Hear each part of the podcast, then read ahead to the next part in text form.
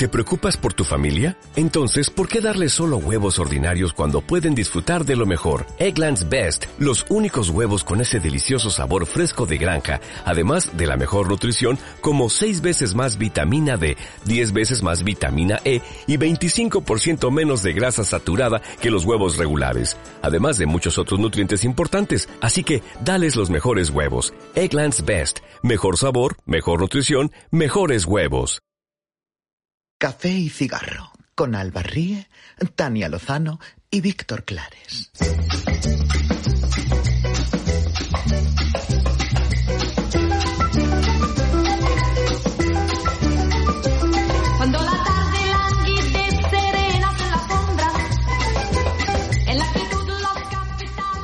Hola, ¿qué tal? ¿Cómo vais? Esto va viento en popa. La gente nos escucha y todo. Dentro de nada podremos comprar las espumillas de los micros. Amparo, esto que un porro.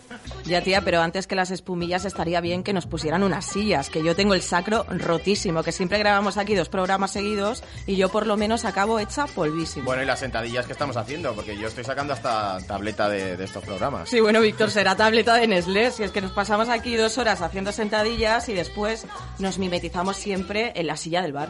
Oye, cambiando de tema, ¿sabéis que preparando el programa me volví a mirar el quinto elemento? Tía, te lo, te lo tomas muy en serio, ¿no? Ah, claro, por lo de la ciencia ficción, ¿no será? O eso, o fumo y digo que Dios me ha hablado. Oye, dirás. pero, pero vale la pena porque la peli es como del 97, ¿no? Viva lo vintage, claro que sí. La peli está bien, está un poco añeja, pero tiene un momento diva galáctica que se te va la olla. Ese traje a nosotras nos quedaría pura magia. O sea que hoy toca ciencia ficción, ¿no? Pues yo traigo eufemismos. ¿Y tú, Víctor, qué traes? Yo voy a traer unos cuantos monstruos y me he encontrado también a Paco Chanivet de camino y me lo he traído también.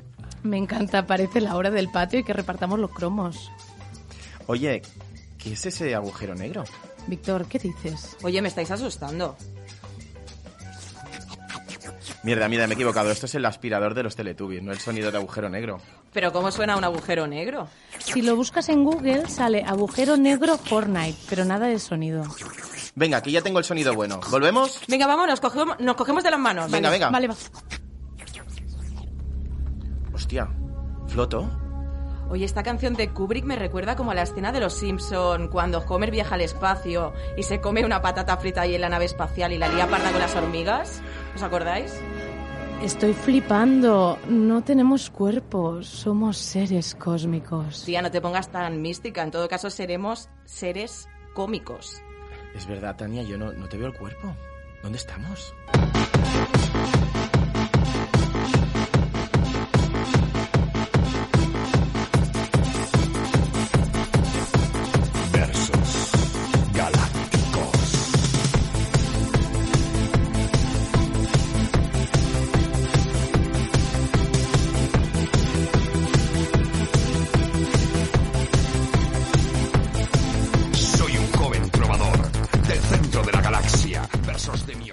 Trovador del centro de la galaxia? ¿Tú también, Paco? Eh, no, yo soy de no del centro, de la periferia de la galaxia. Muy bien. Hoy en nuestro tercer programa de Café y Cigarro tenemos a un artista temporero, o al menos así afirma en su firma de email, Paco Chanivet, de origen sevillano y afincado en la ciudad condal. Chanivet nos invita a su mundo, desde producciones inmersivas dentro de las instituciones artísticas a vídeos, ensayos de Creative Commons en Internet.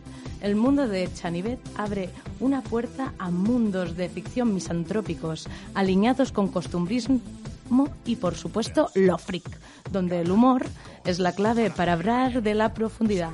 Vamos a escuchar un fragmento de tu pieza, La Veda, realizado en 2018.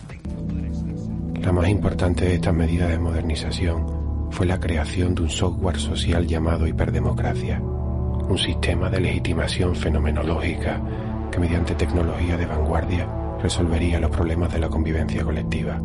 En los albores de la política computacional, grandes eruditos de la cibernética se reunieron para crear una mente artificial capaz de conectarse a la noosfera y computar la semiosis de cada habitante. Un artefacto de imparcialidad cuántica adaptado a todas las individualidades existentes.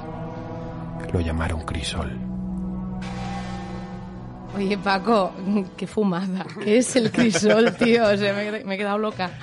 El crisol es, eh, es como una especie de Google, ¿no? Es, un, es lo- el siguiente paso de Google, ¿no? El estado 2.0. Eh, Facebook, Google, mezclado con inteligencia artificial. Hemos visto la veda, nos encanta, pero la pregunta clave, y para que todo el mundo la vea, es que tu tía ha visto el film. No, ¿No lo ha visto?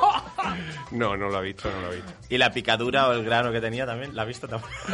No, no ha podido ver, eso, vamos, imposible. Ya lo digo en la película, es una persona muy sensible. claro, se rompen las navidades, ¿no? Si ve Sí, sí, la no, peli. eso sería otro agujero negro. Oye, Paco, nosotros tenemos 32 tacos ahora mismo. Eh, claro, según las reglas o el sistema ¿no? del, del crisol, algo habremos hecho bien porque seguimos vivos.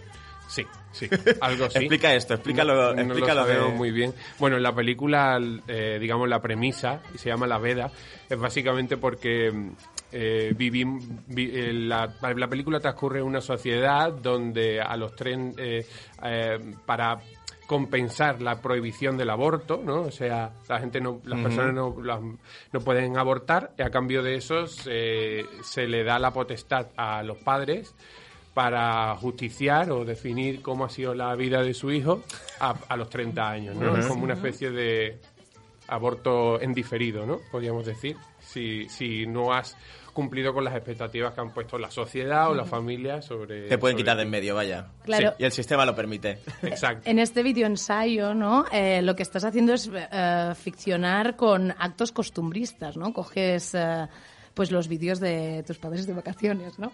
Lo contrapones un poco el, este producto artístico con la inaccesibilidad que a veces el arte contemporáneo tiene.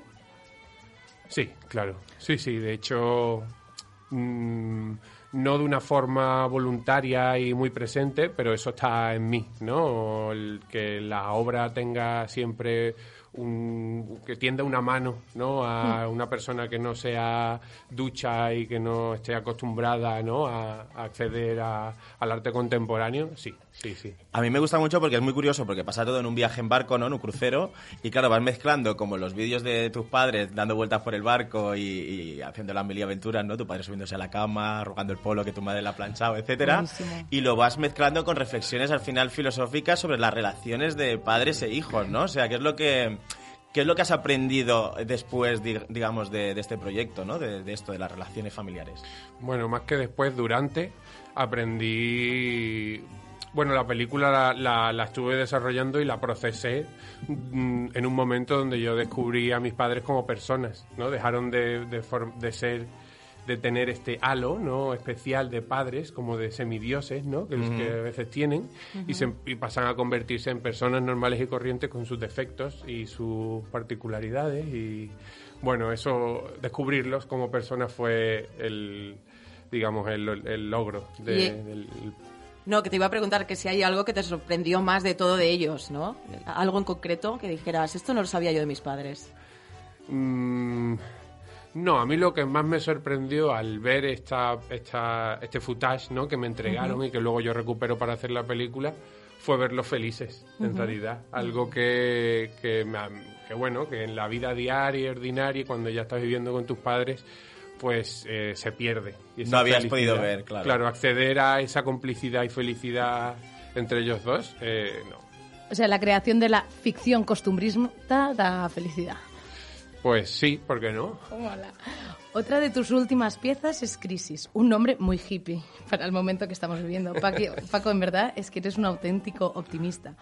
Crisis es una instalación site-specific que resume una residencia de producción en el Centro de Creación Contemporáneo de Andalucía. A ver, ¿cómo va el tema? Tú vas a una residencia, envías un PDF todo guapo con una idea, eres escogido, hasta aquí todo bien, pero sabemos que mm, cuando vas trabajando en una idea, esta va mutando. ¿Cómo funcionó tu manera de trabajar en Crisis? Difícil. Yo, sobre todo, durante esa residencia, no sé cómo cada uno lo hace, pero fue una residencia muy cortita, muy escueta.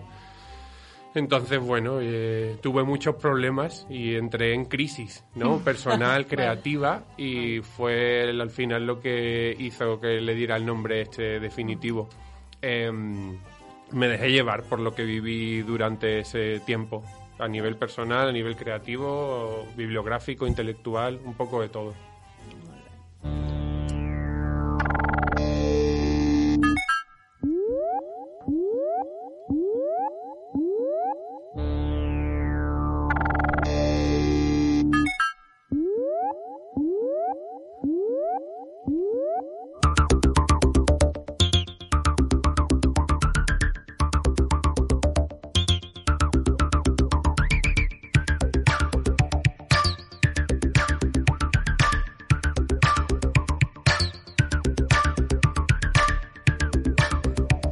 A ver, Paco, si te tienes que quedar con uno de los topicazos de la ciencia ficción, ¿cuál escoges? ¿Robots, aliens o zombies? Alien, Alien siempre es.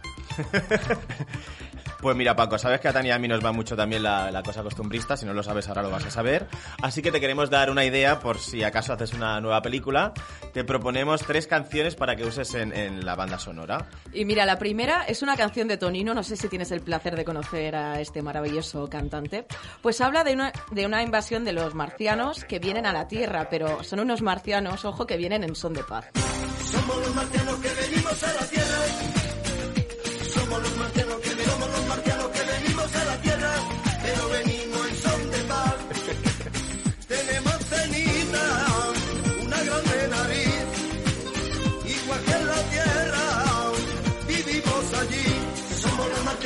¿Qué te parece? ¿Te encaja o qué? Magnífica. Necesaria, ¿no? Muy necesaria. Bueno, yo creo que con el tema este de los aliens siempre siempre hay siempre está o el alien en las películas o en los libros, siempre está el alien o los aliens aleccionadores que Sí. vienen que vienen a, a traernos paz y mejorar nuestra humanidad porque es, es imperfecta o lo contrario, ¿no? El alien destructor o que viene a, a destruirnos porque no valemos para nada, ¿no? Yo estoy más por un alien que ni uno ni una cosa ni otra, Ni otra, ¿sabes? que viene a darse un paseo. Exactamente. ¿Tú crees que la reina de Inglaterra es un alien también, como algunas personas piensan? Eh, sí, Reptiliana. Por supuesto. algo así. Bueno, esta es otra, otra canción que te vamos a proponer, por si te atreves con un remake justo de Alien, como estabas diciendo. Unos grandes amigos como son Ojete Calor, hablando de Sarah Connor, tal que así. Corre Sarah Connor,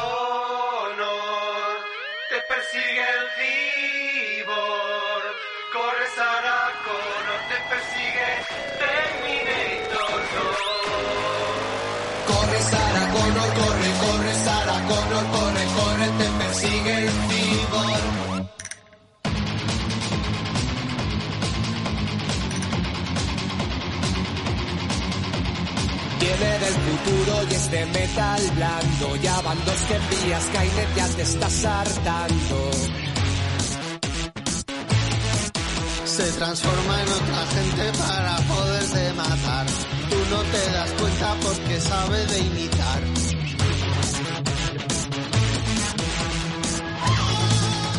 Aquí teníamos esta maravillosa canción de GT Calor, ¿la conocías? Sí, sí, claro. Es una maravilla Super esto. fan. Bueno, y esta última que te vamos a poner es cosecha propia del grupo que tenemos Víctor y yo. Y también es una revisión de Alien. Yo no sé si es que todos hacemos lo mismo aquí o qué coño pasa. Pero esta es más al estilo ladilla. Sigourney Weaver, Sigourney Weaver, Sigourney, Sigourney, Sigourney Weaver, Sigourney, Sigourney, Sigourney Weaver, Sigourney, Sigourney, Sigourney Ro. Al alien teme, al alien teme, trepa al mechero, trae que le queme, me pongo nerviosa y chupo M, y llamo corriendo a mi prima Reme. Sale del pecho, sale del pecho. El monstruo baboso está al acecho. Se mete conmigo en el mismo lecho y acabamos juntos comiendo techo. ¿Qué te ha parecido esto? Wow. Eh, mandársela a Ridley Scott ya. Hay que enviársela, ¿no? Yo, yo veo muy en una peli de Ridley Scott a la protagonista llamando a su prima Reme cuando tenga algún problema y chupando M también. Es una gran manera de, de resolver los problemas. No había nombre más complicado que Sigourney Weaver. Sigourney Weaver. me- Ella busca su nombre en Google para saber cómo escribirlo. también. Eso Como. Arnold Schwarzenegger, Matthew McConaughey, son, son contraseñas maravillosas.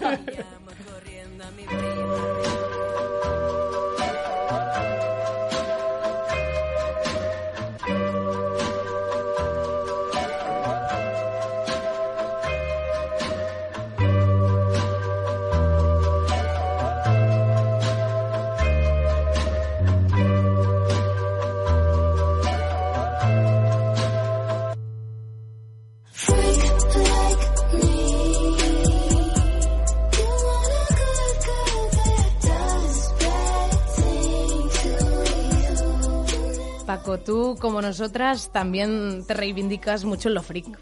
Yo te he visto y sí. 100%. Como puedes ver, en Café y Cigarro nos gusta mucho el jiji jaja. Y ahora nos gustaría que nos dieras referencias fresquitas de, la, de frikis y locas. Porque una vez me recomendaste el podcast este de noviembre nocturno y me he quedado loca. Así que dame, dame frescor. Uy, no sé, me pones en un... De repente estoy frío, pero... Te tenemos que dar calor, calor. Pero a ver, eh, de referencias freaks locas. Sí. Eh, bueno, no sé, canales en YouTube fantásticos de conspiranoia que merece la pena ver. Hay un señor, una especie de incel con voz de radiofónica, terrible, que se llama Mundo Desconocido.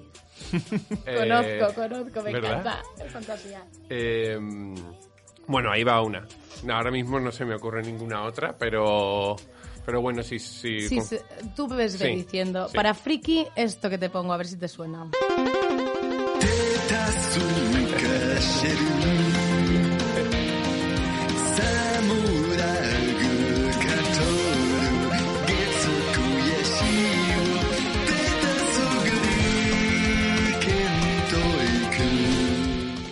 Como buen artista, Paco es un buen multitasking y otro de sus espacios creativos se nutren de espacios de bienestar, salseo y patatas sabor barbacoa con fumar runa evasiva. Me encanta.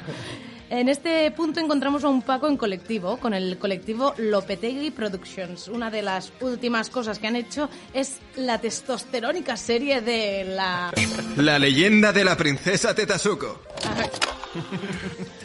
Paco, dime tres adjetivos con los que describir la serie. Eh, vale. em, qué difícil. Eh, hilarante. Vale. em, japonesa.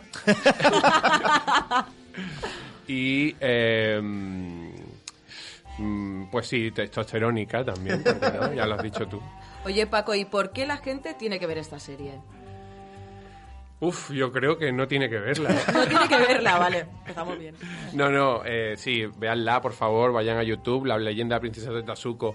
Es una parodia de todas las películas de samurái típicas de VHS de los años 80, 90 y actualizada y bueno, es un... Es un con Lopetegui trabajamos mucho desde el juego, desde el, desde el ¿cómo decirlo? Desde el chiste interno, ¿no? De entre amigos. De modo que, bueno, algunas, algunos chistes quedarán fuera de- del entendimiento y de la cercanía, pero es un ejercicio súper divertido y yo creo que divertirá a todo el mundo que la vea. ¿Tú crees que se pegaban buenas fumadas estos, los que hacían estas pelis clásicas de samuráis también? Como, Bueno, como la gente ahora o qué? sí, nosotros desde luego cuando la hicimos no, no fumamos mucho, ¿eh? Ya, ya- ya venimos bastante así del paquete. Pero... Caísteis en una marmita, ¿no? De- porque todos Sí. sois un buen elenco. Sí, sí, sí. La verdad es que sí. Pues nada, lo dicho, a mirarla que está en YouTube.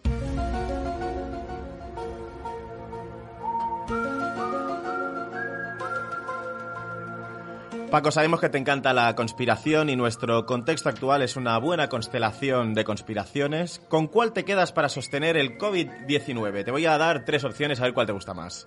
Opción A. Todo lo preparó Santiago Segura para poder poner este escrito racista en Twitter, que dijo así. Me cago en el puto chino que se comió un pangolín semicrudo y una sopa de murciélago de entrante. B. Es la peluca de Donald Trump contra los Power Rangers. O C. Es la Pachamama diciendo que dejemos de hacernos selfies. El B, el B, claramente el B. La peluca de Donald Trump, No cabe ¿eh? El- duda. El, pelucón. Está, está viva esa peluca, lo sabéis, ¿no? Es ella quien gobierna Estados Claro. Unidos. Tiene DNI.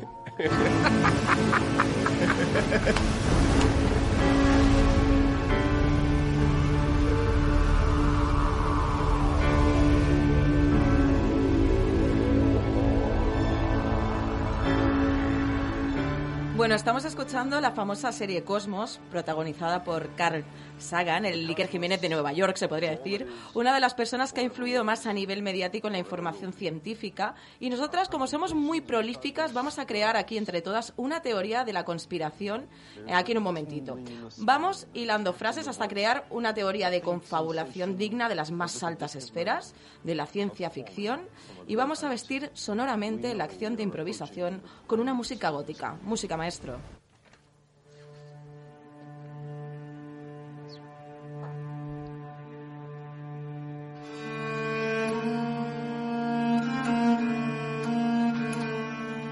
Un océano gris lleno de ojos post-apocalípticos. Observaba atentamente las ruinas de los antiguos. El aire era tóxico. La humanidad estaba en plena extinción. Solo quedaban los hombres hachís.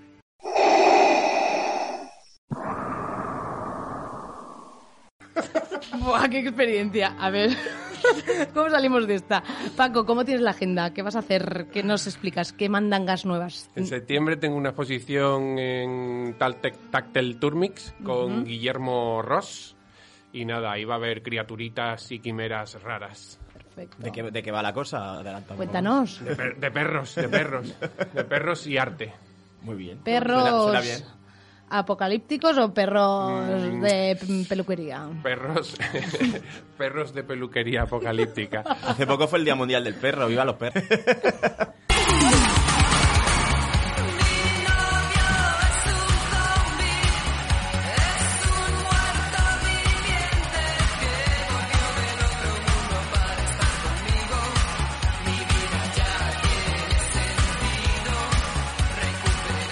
Paco, tú hace, hace un tiempo participaste en un ciclo que se, que se titulaba eh, Un monstruo que dice la verdad y esto nos ha dado pie a prepararte aquí como un juego de estos nuestros que hacemos.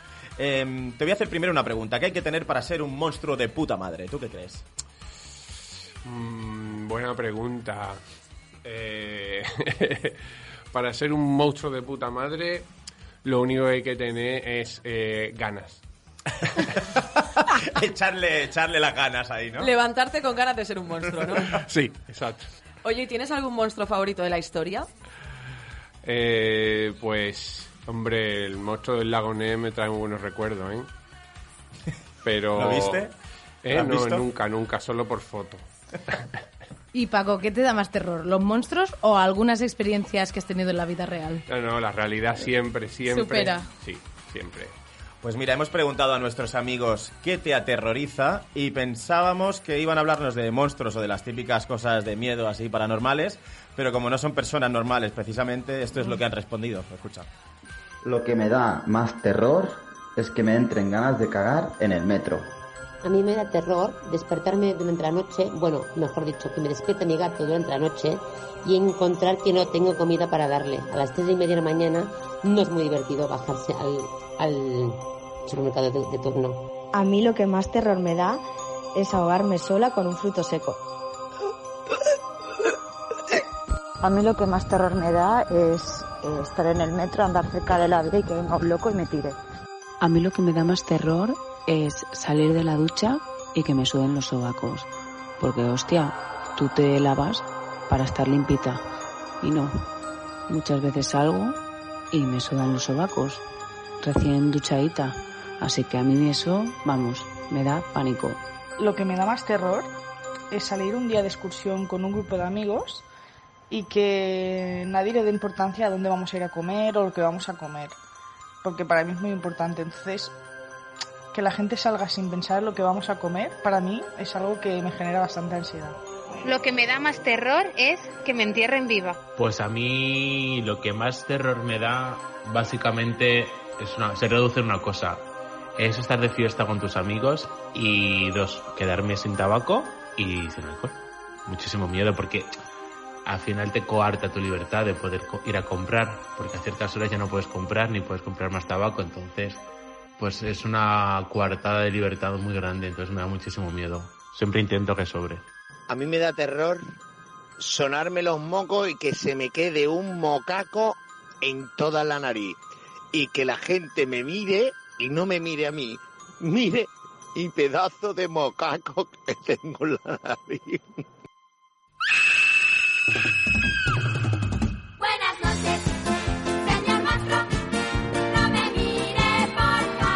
A ver, Paco, antes de, hablar de monstruos, ahora vamos a hablar de monstruos, eso sí, pero te quiero preguntar por esta exposición que avanzábamos antes, que se llamaba Interregno, ¿qué es lo que, qué es lo que proponías allí? Allí era como, bueno, un- como la el mismo nombre indica de la exposición, era un, un interreino, ¿no? Un, un estado intermedio que yo quería que la gente acudiera ahí, que se convirtiera como en víctima, ¿no? Que no fuera un usuario visitante normal de una exposición, ¿no? Que- sino que fuera víctima de una experiencia de horror cósmico, ¿no? Claro, crear como una atmósfera, ¿no? Más allá de... Así es. Vale. Es que le he chafado la pregunta a Alba. Pensaba que la tenía que hacer yo más adelante y la he adelantado. No pasa nada, todo queda en casa. Bueno, eh, Paco, vamos a proponerte unos acertijos porque a través de las descripciones que, que te vamos a dar, tienes que adivinar el monstruo o criatura terrorífica de la que estamos hablando. Vamos con el primero, ¿vale? Venga. Está presente en el folclore y en la mitología de varias culturas y es rápido y feroz. Se transforma con la luna, tiene mucho pelo y te doy una pista, no es ni el Fari ni Ángel Cristo. Ah, hombre lobo. Muy bien. 10 puntos. ¿Tú te transformas con la luna también? Yo no, yo, yo me transformo con el chocolate. ¿Qué tipo de chocolate? Lo El, quieres el- decir. el dulce, el dulce. Vale, vale. El bueno, coño, el bueno de verdad. Eh, venga, va, segundo personaje terrorífico. Vive en las cloacas, se maquilla, suele engañar fácilmente al personal y es muy retorcido. Da entre risa y miedo. ¿Quién es? ¿Quién crees? Ay, me has dejado loco. En las cloacas. En las cloacas, se maquilla, engaña al personal. No. ¿No? Tiene pinta un poco así cómica, o sea, de payasillo. Ah, el, el, eh, Pennywise. Vamos a resolver. Sí. el Yo el les payaso. aconsejaría a todos los manifestantes que estén con la careta de Puigdemont. Bueno, hoy no va a haber la luz, va a haber un sol radiante. Eh, yo le puedo asegurar que con la exclusiva de hoy el proceso ha muerto.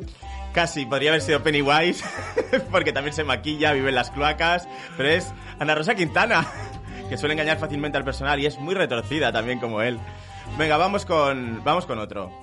Eh, otra vez, vive en las cloacas, se maquilla, suele engañar fácilmente al personal y es muy retorcido. Ahora sí, va. Y también el globo. Aquí abajo tengo caramelos, galletas y todo tipo de sorpresas. ¿Todos flotan? Y cuando tú estés aquí, conmigo, tú flotarás también. Bueno, aquí sí que teníamos a Pennywise, el real. Oye, te quería hacer una pregunta. ¿Por qué hay monstruos que nos caen bien? ¿Tú tienes alguna teoría al respecto? Claro, porque en realidad los monstruos no son más que facetas, ¿no? De las personas. Entonces, pues, todos tenemos monstruos dentro y conocemos un montón de monstruos. Lo que pasa es que hay gente que lo disimula mejor que otra. Desde luego. Oye, esta peli de It, tío, tengo la gallina de piel, la odio, me, me, me da escalofríos. La última es un poco chusquera, ¿eh? Sobre Sí. todo la, la antigua. La, La antigua, antigua, la sí. antigua es la que, Sí. la que da más miedo. Muy perversa, sí. Venga, vamos con otro personaje. No tiene reflejo y se ha convertido en el vampiro más famoso de la historia. No es Ana Rosa Quintana. ¿Quién es? El Jordi Hurtado, ¿no? Na- Draculín, ¿no? Pero yo ya he cenado. Y vino. Al contrario que nosotros, que sí que bebemos vino y, y bastante a menudo. Vino, ¿no? Iba dicho, decir vino, Tania vino. ha hecho con las veces. Eh, bebemos vino. Es que la gente así como de Valladolid y tal dice vino, ¿no? Sí, Y sí. Nos ponemos fino también.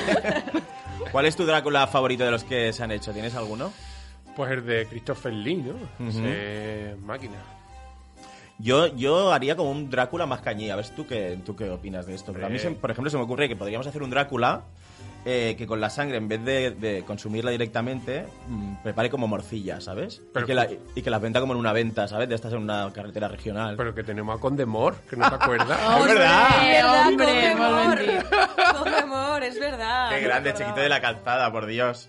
Una gran Bueno, vamos con, el, vamos con el último. Es un animal legendario que habita en un lago de agua dulce. ¿Cómo ha dicho? ¿Cómo ha dicho? ¿Cómo ha dicho?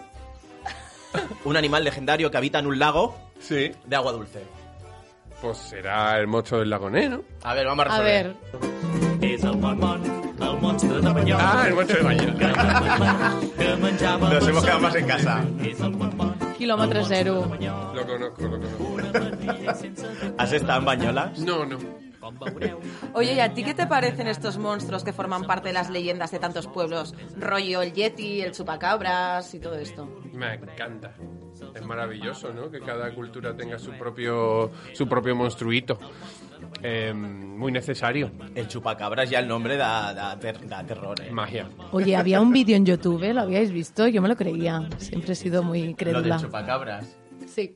Hemos apagado la luz. Ha sido, ha ¿Qué sido el, chupa- ha sido el Ha sido el chupacabras. Ay, chupacabras, cállate. sí. Ha sido el chupacabras que está aquí. Si podemos leer el guion, claro. pues. Oye, y además de los lagos y en los mares, ¿hay algún monstruo famoso? Vosotros no sé si lo conocéis, que salga el váter. Porque yo le tengo como un terror. eh, durante una época de mi vida le tuve como terror a que me saliera algo del váter y me empezara como a, Succionar. a succionar el ojete cuando estaba acabando. Eso, eso da- tiene que dar mucho miedo, ¿eh? Si no lo podríamos, lo podríamos pensar en hacerlo, ¿eh? Sí, imagínate el, el nivel de estreñimiento. La mano, ¿no? Eso forma parte del inconsciente colectivo, que salga la mano ahí. Sí. La mano, desde luego. A ver, si hay algo que da miedo en, en estos momentos es la mm, cor- corrección política y el control social y los eufemismos políticos ya. ¿Qué quieres que te diga? Siempre vivimos la gran farsa.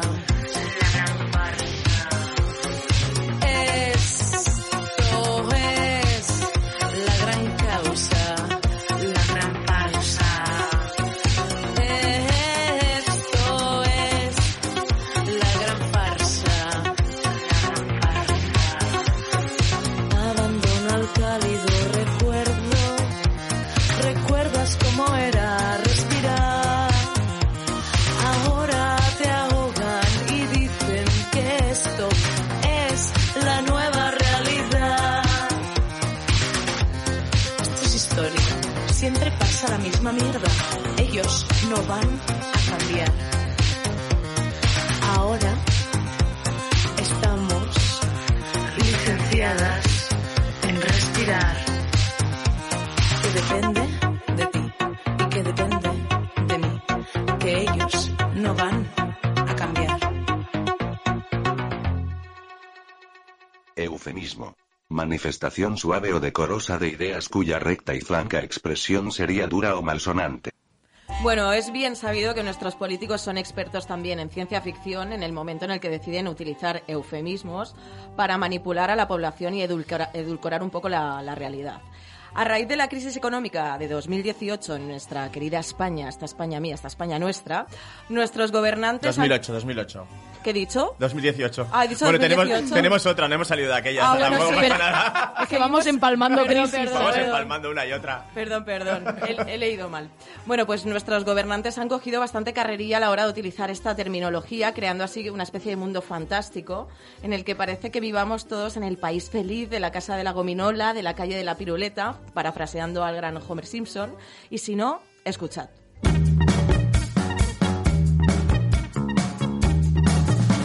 Yo soy el político neoliberal. La indemnización que se pactó fue una indemnización en diferido. Y como fue una indemnización en, eh, en diferido, en forma efectivamente de simulación de simulación o de lo que hubiera sido en diferido Hay que hacer reformas estructurales. Quiero decir que este gobierno no anuncia reformas estructurales, este gobierno hace y aprueba reformas estructurales. Ello nos lleva a una revisión del escenario central para el periodo 2008-2011, con tasas de crecimiento que apuntan a un crecimiento negativo. Ha crecido muy bien. La desaceleración. Hay una desaceleración. En una desaceleración económica. Periodo de desaceleración. Periodo de dificultad. Dificultades. Dificultades. Que las cosas van claramente menos bien. Es un préstamo, préstamo al FROP, Un préstamo un préstamo de la Unión Europea. Es un préstamo en unas condiciones muy favorables. en condiciones favorables, Esta línea de crédito una línea de crédito para la asistencia financiera de los bancos.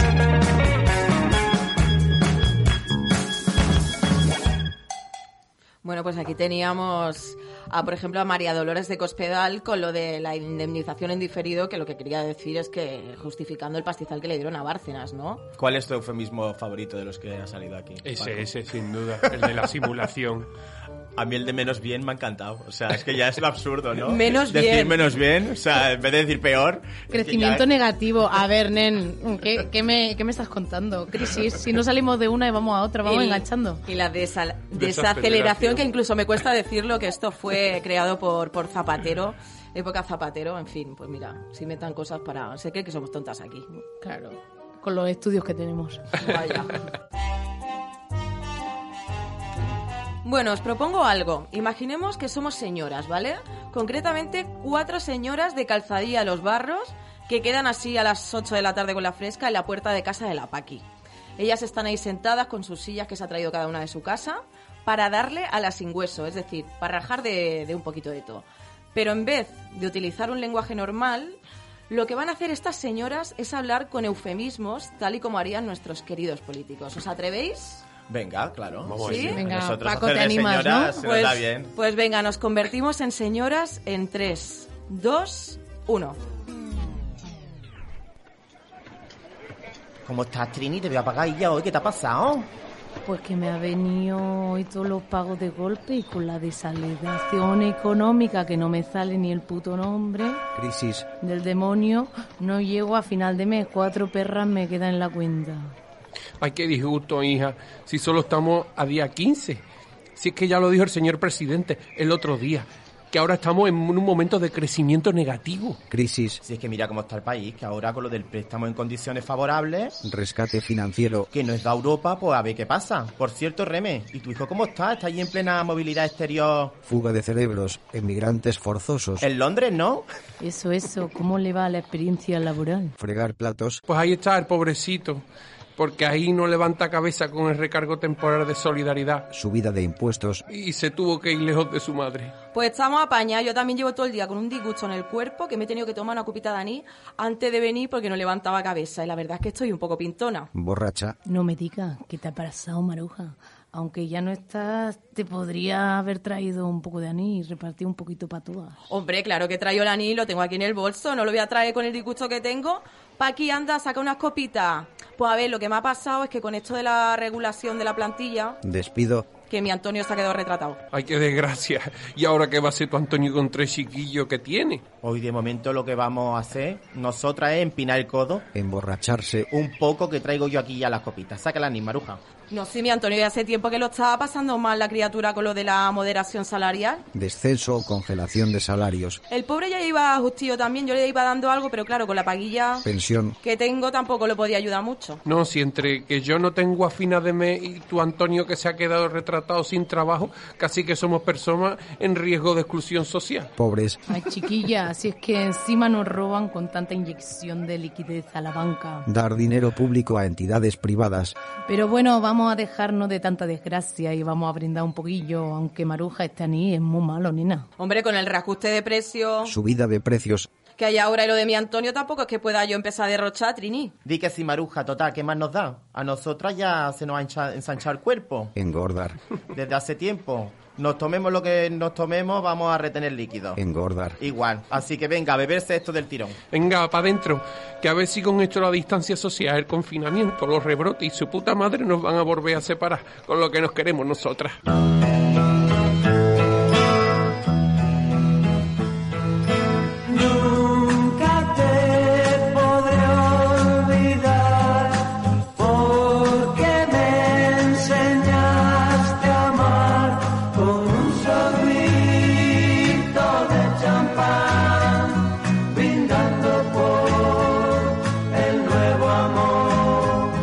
Bueno, la próxima vez lo haremos mejor de señoras, eso seguro. Yo creo que hemos ido cambiando el acento a medida que nos íbamos metiendo en el personaje, ¿no? Perdonadnos por esta imitación, no sé cómo ha quedado, pero ahí Sí, está. Ya lo vamos a escuchar. Bueno, también nos vamos a despedir y vamos a dar las gracias a Moritz, que nos patrocina. Nos patrocina y nos da cervecitas buenas para, para brindar, ¿no? Como estas señoras también. Y muchas gracias, Paco, por la visita. A ustedes, Te por esperamos a la favor. próxima. Lo has hecho muy bien de, de la reme, ¿eh? me, ha encantado. Yo veo ahí potencial, ¿eh? Hay que sacarlo más de casa. Venga, hasta la próxima. Venga, adiós. Cuando te...